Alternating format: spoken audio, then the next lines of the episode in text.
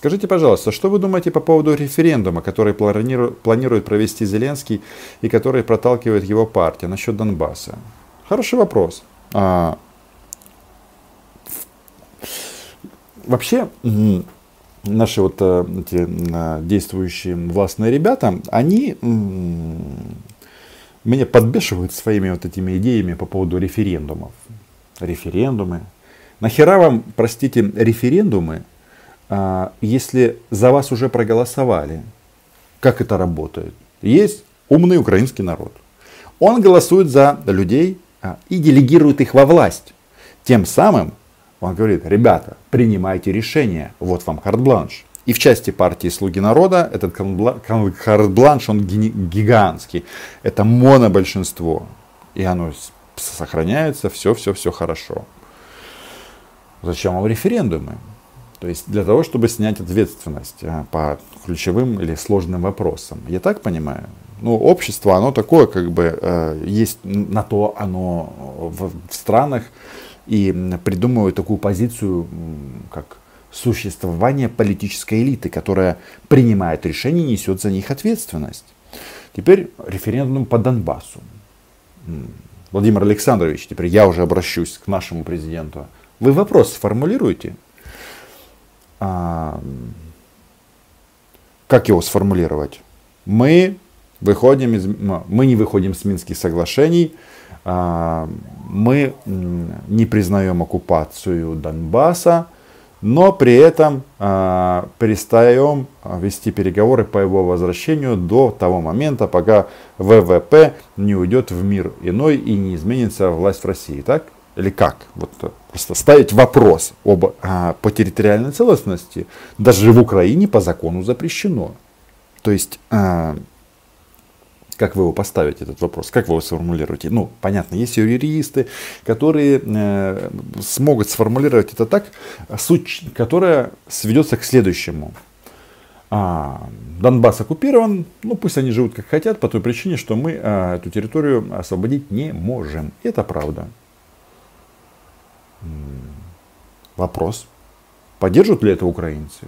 Ну да, а, а еще они скажут, а если еще обосновать это, что тем самым мы минимизируем, минимизируем а, потери вооруженных сил, а, мы против войны, мы за мир.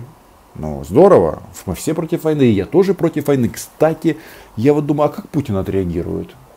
Сейчас они считают, что с помощью оккупированных территорий можно э, присоединить Украину к Ордло. То есть э, к России, по сути. Вот таким вот образом, там, через а, вот эту дебильную интерпретацию Минских соглашений, а тут а, украинцы говорят, нет, вы это хапнули до побачення, до побачення наши кремлевские друзья. А они скажут, подождите, мы эту войну начали не просто так. Мы хотим, чтобы Украина оставалась в, а, в кремлевском влиянии как тогда мы будем действовать? Ну, вполне возможно, что война, опять война, опять Минские соглашения, третьи, десятые. Я сегодняшний стрим как раз начал с того, что вокруг этого Минска вы можете говорить по поводу него все что угодно, кроме одной фразы. Мы выходим из Минских соглашений. Поэтому мой прогноз, никакого референдума не будет. Владимиру Александровичу э, респект, что он э, сказал вслух, что мы живем при плане Б, а это и есть стена. Это э, план Б, это стена. Правда, он забыл сказать, что при плане Б мы жили и до его избрания, и после его избрания президента мы все время жили при, и живем при плане Б. Стена наши военные, которые рискуют своей жизнью и обеспечивают, э, например, концерты Басты в Киеве, э, в украинском городе, в столице Украины, и вообще обеспечивают прекрасную нашу мирную жизнь, э, эту стену держат против орков-завоевателей, которые теперь, сделав карьеру, многие из которых сделали карьеру на убийстве украинцев, например, как Бородай, и Прилепин будут представлены в российской власти.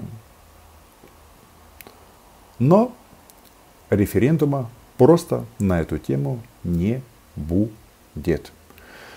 А, Владимир Александрович, он как бы э, публично там немножечко э, пинает наших западных партнеров, которые расслабились э, и не всегда поддерживают Украину. Это действительно так. Мы, опять же, э, понимаем, что у этих стран свои интересы, и они ну, не избирались у себя в странах, чтобы поддерживать Украину. То есть тема, она такая сложная, очень объемная. Многие говорят, что это и есть суть политики, когда миллион интересов, миллион противоречий, которые раз, раз, раз, и потом э, фиксируются в какое-то решение. Если не фиксируется в какое-то решение, то русские начинают войну. Вот, чтобы войны дальше не было, а, вооружайтесь, дорогие украинцы, а, и ведем долгие, тягучие переговоры с российскими уродами, я здесь не оговорился, потому что в данном случае я имею в виду людей, которых они позиционируют как представителей Ордло, а, то есть якобы Украины. На самом деле нет, это российские уроды. То есть я еще готов как бы а, соблюсти поли, политес а, в части м, людей, которые представляют Кремль. Ну, Россия, великая держава, бла-бла, все, без, бесспорно. Но в части вот этих вот коллаборантов нет. Никаких э, у меня э, а, сантиментов здесь не будет. Значит, Резерс предполагает, что Путин будет сливать э, оккупированный Донбасс, меняя на Северный поток-2, так как суд по поводу MH17 близок к концу. И это попахивает трибуналом и для самого Путина знак вопроса. Возможно ли это? Да невозможно это, дорогой резерв 100. Чтобы Путина судить, э, нужно победить в войне э, с Российской Федерацией. Кто попадает э, на Гаагскую, в Гаагскую тюрьму? Те диктаторы, которые свои войны проигрывают. Ну, некоторые, правда, кто проигрывает, до этого просто не доживают. Но вот Слободан Милошевич дожил. Вот. А в данном случае, если мы рассматриваем ситуацию в комплексе, а, и не зря мы говорим об учениях Сибриз, о военно-политической ситуации, а, мы же не зря это сделаем, делаем. Поэтому до трибунала очень-очень далеко. А, вполне возможно, так оно и будет. Суд признает, что российские военные сбили пассажирский самолет. Что будет дальше? Россияне скажут, ха-ха-ха, это не мы. точка. Да, а в, в колуарах будут говорить, ну, неудобно получилось, но вы же понимаете, мы же не можем это признать, потому что мы бы признали, мы бы даже компенсации заплатили. Да что у нас, а, вы же видите, цена на нефть подросла, у нас сейчас бабла вообще вот выше крыши. Но мы готовы платить компенсации только таким образом, чтобы а, вина не была зафиксирована за Российской Федерацией. Почему? Потому что станет вопрос так, как я его уже проговорил. Раз россияне поставляли на Донбасс МА, для атаки на самолеты комплексы ПВО и сбили пассажирский лайнер, то они делали точно такие же движения, такие же поставки по всей номенклатуре военной техники. Михаил, здравствуйте, дорогой Михаил Юдин. Слава Украине! Героям слава, Михаил! Спасибо, дорогой Роман, за правду. Когда-то вы спросили, так почему все же они напали? А, в Москве прекрасная плитка, рестораны, а они напали на Украину. Мой ответ – наркотики в окружении Путина. Я предполагаю, употребляют наркотики. А как еще объяснить их безумство? Убивать украинцев могут только безумцы, наркоманы. Они за все ответят. Смерть, смерть врагам. Ну, я с вами совсем согласен. А, в части смерть врагам, в части наркотиков вы, наверное, будете удивлены, но вряд ли. Это не значит, что люди там не употребляют, и мы а, про дипломатический груз а, из а, российского посольства а, прекрасно знаем. Где там у них там кок с какими-то десятками килограммами э, летел в Москву, все это мы, часть пропала во время полета, в общем, прекрасная история. Про аргентинскую муку мы это все неоднократно э, смаковали, смеялись, но э, я думаю, что в данном случае в окружении Путина наркотики не, не кокаин или какие-то другие средства для релаксации и поднятия настроения. Нет. А, в окружении Путина главным наркотиком является власть сама по себе. Вот это главный наркотик, которая их настолько опьянила, что они так посмотрели и на самом-то деле не просчитались для того, чтобы абсолютно а, заасфальтировать свое положение в России, они напали на Украину. Что получилось? Что получилось в результате? Давайте вспомним. Рейтинг Путина, который там немножечко шатался, вот эти вот протесты белоленточников, а, еще живой Немцов, а, Алексей Навальный, он же не бутерброд, все вот это вот Россия без Путина, мы против коррупции. А тут раз, и оккупировав украинский Крым, получилась интересная штука, что тем самым он а, поднял рейтинг и обнулил вот эту несистемную оппозицию. Потому что они а, по а, вопросу Крыма заняли вопрос, такую позицию очень осторожную, или мы тоже за Путин зло, а Крым хорошо, или промолчали, и отсюда вот начали рождаться вот эти вот всякие высказывания «Крым не бутерброд», а, ну, то есть Крым, ну, короче, Крым наш. Вот если а, прямо расшифровать слова Навального. Далее ситуация а, происходила следующим образом, что для многих в этой стране, а, заняв такую позицию по отношению к Украине, они ну, ничем не отличаются от Путина. А, вот и все. И э, я просто знаю, что вот 10% россиян, ну, по опросам, по крайней мере, ну, может меньше, ну 6, они, это, ну, они против войны, не поддерживают это, не поддерживают. А заняв эту, вот такую позицию ни туда, ни сюда, э, понемножечку они, как политики, все слились. И все это закончилось чем? Привет Алексею Навальному. Он сейчас в тюрьме, мы ему желаем здоровья, а, но это вот последствия оттуда. Вот это наркотик. Настоящий наркотик. Власть. Безграничная власть. Владимир Путин сколько уже? 20 лет при власти. И еще у него в запасе ого-го сколько. И говорит это о том, что доза наркотиков на российском Олимпе, она будет еще выше. И выход здесь только один.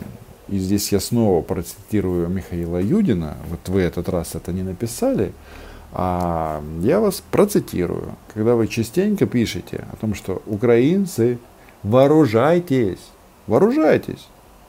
И это единственный способ сказать, свести эту ситуацию, что украинцев будут э, распекать, распинать а, только на федеральных каналах и, в, и на уже оккупированных территориях. А, и это не история с распятым мальчиком, тут все по-настоящему, пытки и так далее. Потому что если мы вооружены и готовы защищаться, они нас трогать не будут. Будут лай, как собаки бешеные. А если будет подход такой, что, а, ну, допустим, Жириновский говорит, наши танки будут в Киеве, должен выйти, я не знаю, кто, министр обороны или командир противотанкового взвода и сказать, ребята, Уважаемые русские Иваны и буряты, мы вас просто будем уничтожать. Просто будем вас уничтожать. И показать, как это делается. Сказать, что вот смотрите, наши американские друзья нам привезли вот столько-то а, у нас а, джевелинов. Вот столько-то у нас наших э, очень неплохих зенитно-ракетных ну, противотанковых комплексов Стугна там и другие есть. Это самый оптимальный вариант. Проводить учения, в том числе такие как Сибри, с западными партнерами, говорить, что ребята, лучше нас не трогать. А, автор пишет. Роман, вы сильно занижаете долю россиян, выступающих против войны. А, подождите, подождите, дорогой автор, а, я должен вас, э, вам поправиться. Я сказал против аннексии Крыма. Вот я думаю, вот 10% э, это потолок. Я знаю людей, которые работают э, на власть, которые в приватных разговорах говорили следующее. Цитирую. Фамилию не говорю, род занятия не говорю. Ну, я уверен, что такая позиция, э, она превалирует. В том числе в российской власти, в российском обществе. Было сказано так. Ну, человек э, гипотетически обращался к Путину. Володь, ну, я понимаю, Путин, на, э, Володь, я понимаю, Крым наш, ну, наверное, хватит, давай на этом остановимся. Что ты там устроил на востоке Украины? Зачем? Зачем? Вот таких людей много, которые против э, э, вот этой вот безумной авантюры э, в части э, Новороссия, Дебелороссия, профессиональные новоросы, вот, новые депутаты, Бородай, Прилепин, все они будут э, во власти, здорово. Э, вот. А по Крыму боюсь, что вы ошибаетесь. И самое главное, что эти люди, которые действительно есть в России, они лишены э, возможности высказать свое мнение.